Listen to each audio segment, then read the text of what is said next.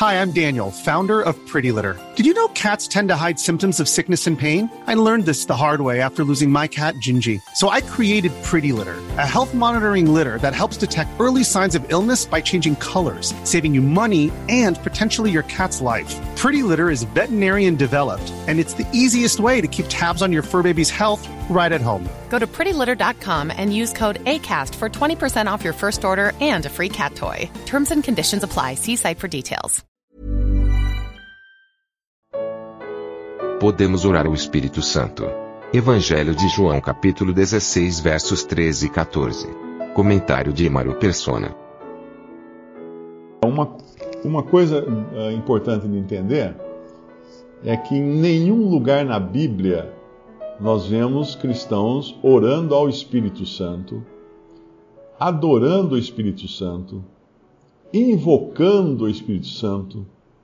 Inclusive tem hinos, não sei se alguém aí foi da Igreja Batista, uh, tem um hino que é assim: uh, Vem, vem, visita a tua igreja, ó Espírito Consolador, alguma coisa assim.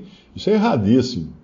Você está invocando o Espírito Santo e não existe invocação do Espírito Santo na Bíblia. E se não existe invocação do Espírito Santo na Bíblia, nós não devemos fazer, porque como você sabe que Espírito vem vindo na sua invocação? Porque invocar o Espírito, ó oh, Espírito, venha, venha Espírito. Que, que Espírito que vem? Não é o Espírito Santo? Não é, porque ele não ensinou que devemos invocá-lo, né?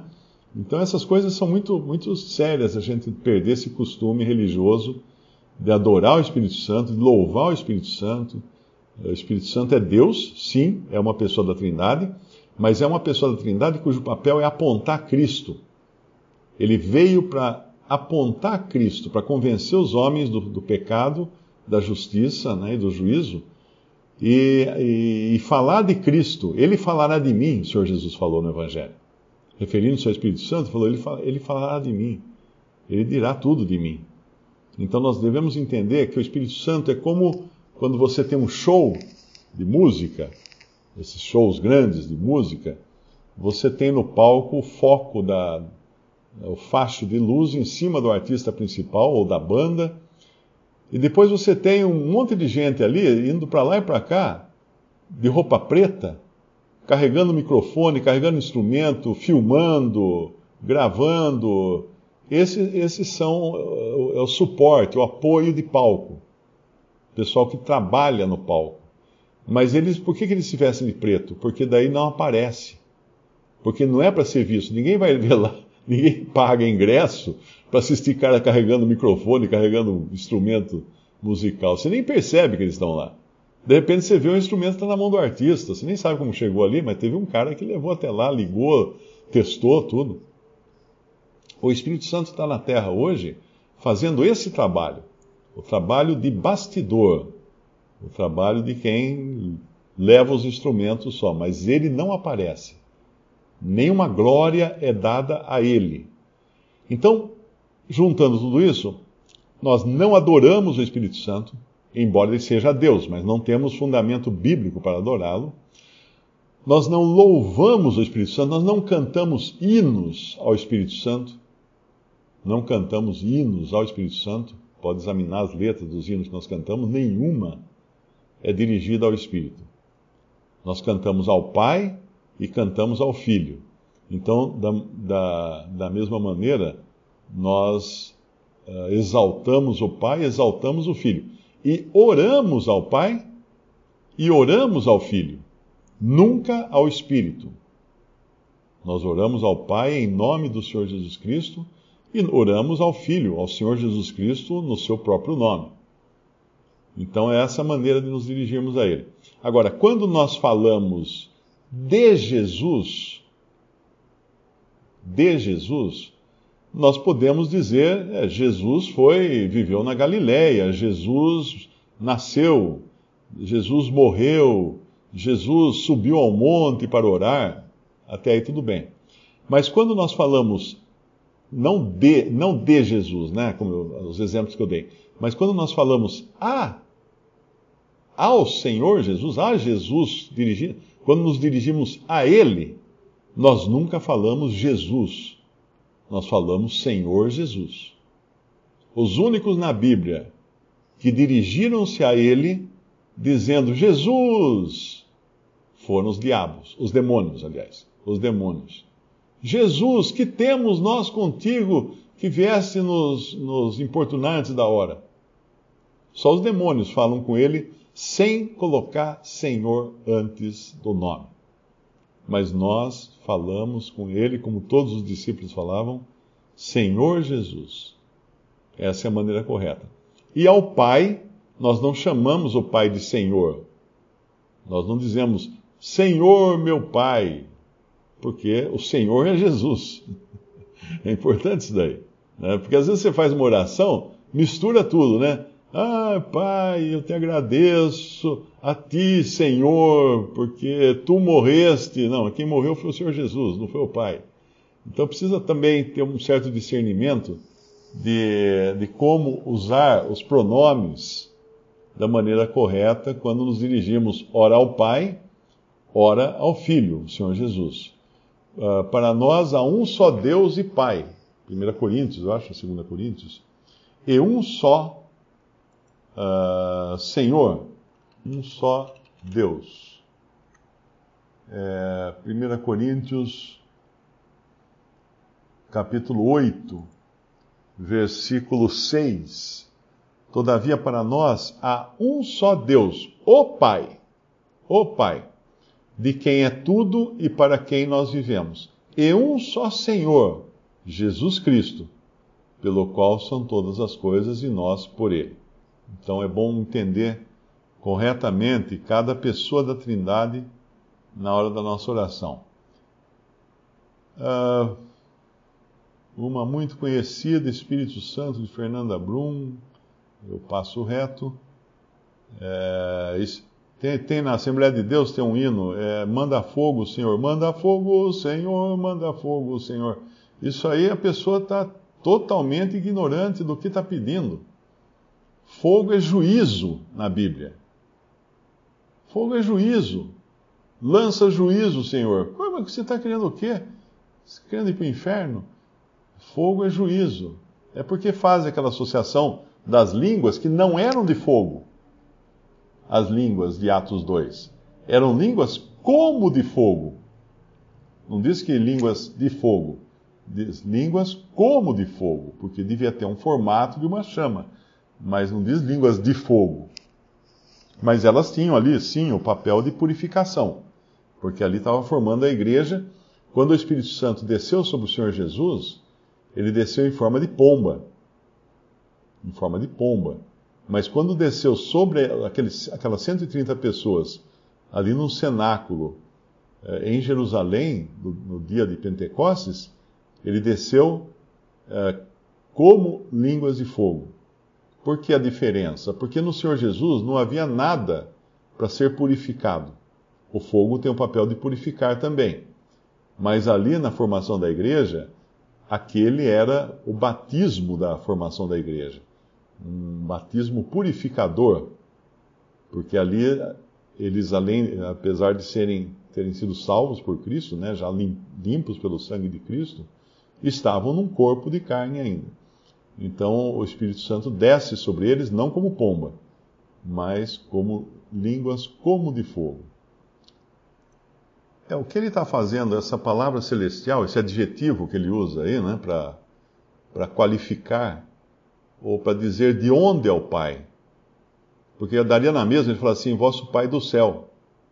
Talvez até tenha traduções uh, que digam vosso Pai do céu, né? vosso Pai celeste, uh, vosso Pai celestial, uh, o Pai de vocês que está no céu. diferentes versões trazem celeste que está no céu, celestial, deixa eu ver aqui. É, na realidade, o, que, o, que, o termo não é usado como um nome. Não é que Deus é chamado de Pai Celestial. É que aqui ele está qualificando de onde, de, de onde, que pai é esse, né? Porque se ele falasse assim, uh, toda planta que meu pai não plantou será arrancada. Que pai? O marido da sua mãe? Não, meu pai celestial. Entendeu? Então é uma forma de qualificar esse pai que ele está falando, né? É o pai cuja origem está no céu. Mas não, não é um título. Existem alguns títulos, inclusive, por exemplo, que é, seria errado o cristão usar. Aquela, aquela moça possessa de, de um demônio, ela fala assim: esses homens são servos do Deus Altíssimo e vos proclamam o caminho da salvação. Qualquer um podia olhar e falar assim: ah, ela está falando certo. Não, ela não estava falando certo. Primeiro, ela estava, porque ela estava exaltando os homens, os servos. Esses homens são servos do Deus Altíssimo e vos proclamam o caminho da salvação. Estava chamando atenção para os homens. E outra coisa, Deus Altíssimo era um título do Antigo Testamento, quando Deus não tinha se revelado ainda como Pai. Então nós não, nós não temos um relacionamento com um Deus Altíssimo, porque é distante. Nós temos um relacionamento com Deus Pai, que é próximo, está bem perto de nós. Então essas distinções é importante a gente entender para não, não usar às vezes os termos. Agora está na moda, né? O pessoal entrou nessa de judaizante aí e chama o eterno. Toda hora alguém. Todo dia um escreveu assim: o eterno te, te te abençoe. Eu, eu, eu, discordei dele de alguma coisa, e ele respondeu aquela resposta. Sabe quando você responde educadamente para dar um tapa na pessoa? Né? É, é, como quando você chama de senhor numa briga de trânsito. Não, o senhor está errado, o senhor. Ah, você está respeitando ele? Está nada. É, o senhor é colocado ali, não é você. Coloca o senhor para criar distanciamento. Porque tratar de você na briga de trânsito é ficar muito próximo, então você chama de senhor. Chamou de senhor, né? Como aconteceu aqui numa cidade vizinha, numa reunião da, da Câmara Municipal, foi em Iracemápolis. Um, começou uma briga lá de dois vereadores. Um vereador falou assim: Vossa Excelência, dá uma no cravo e outra na ferradura. Aí o outro vereador, mas também Vossa Excelência não para de mexer o pé. Então, às vezes você usa termos assim de respeito justamente para ser desrespeitoso com a pessoa que você quer, quer tratar. Mas a. Uh, então, esses termos, eterno, o eterno. O eterno não é. Nossa, se, eu, se eu posso chamar Deus de Pai, por que eu vou chamar Ele de eterno? É claro que Deus é eterno, né? de eternidade, de eternidade, de eternidade a eternidade, tu és Deus. Mas, meu Pai, olha só que vantagem, que privilégio a gente tem, né? Que privilégio.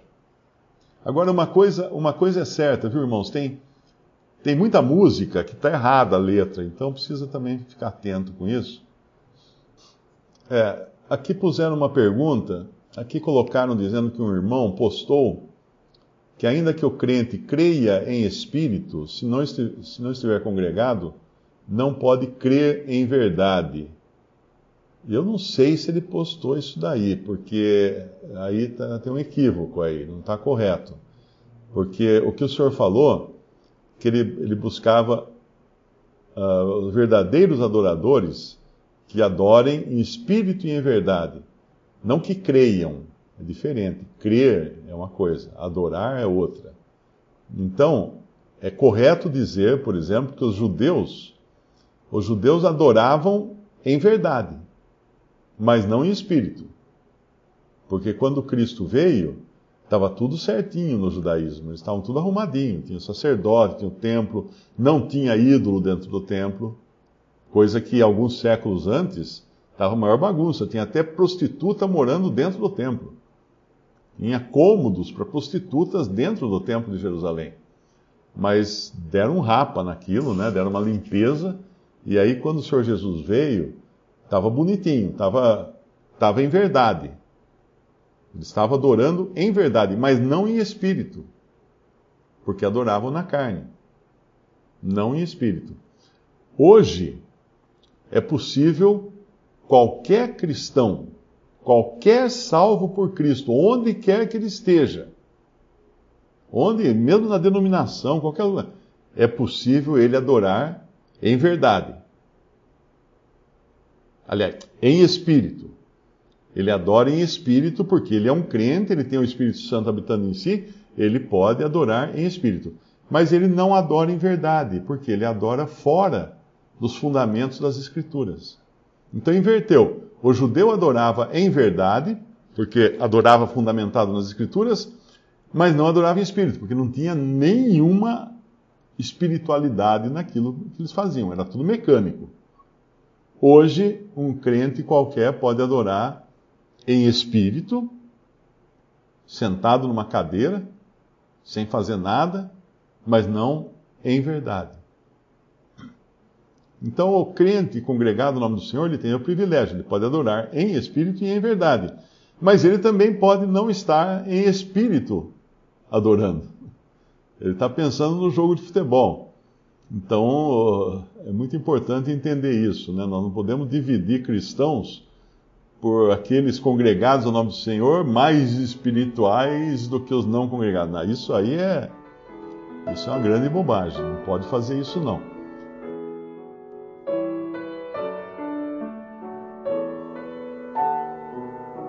Visite respondi.com.br. Visite também 3minutos.net.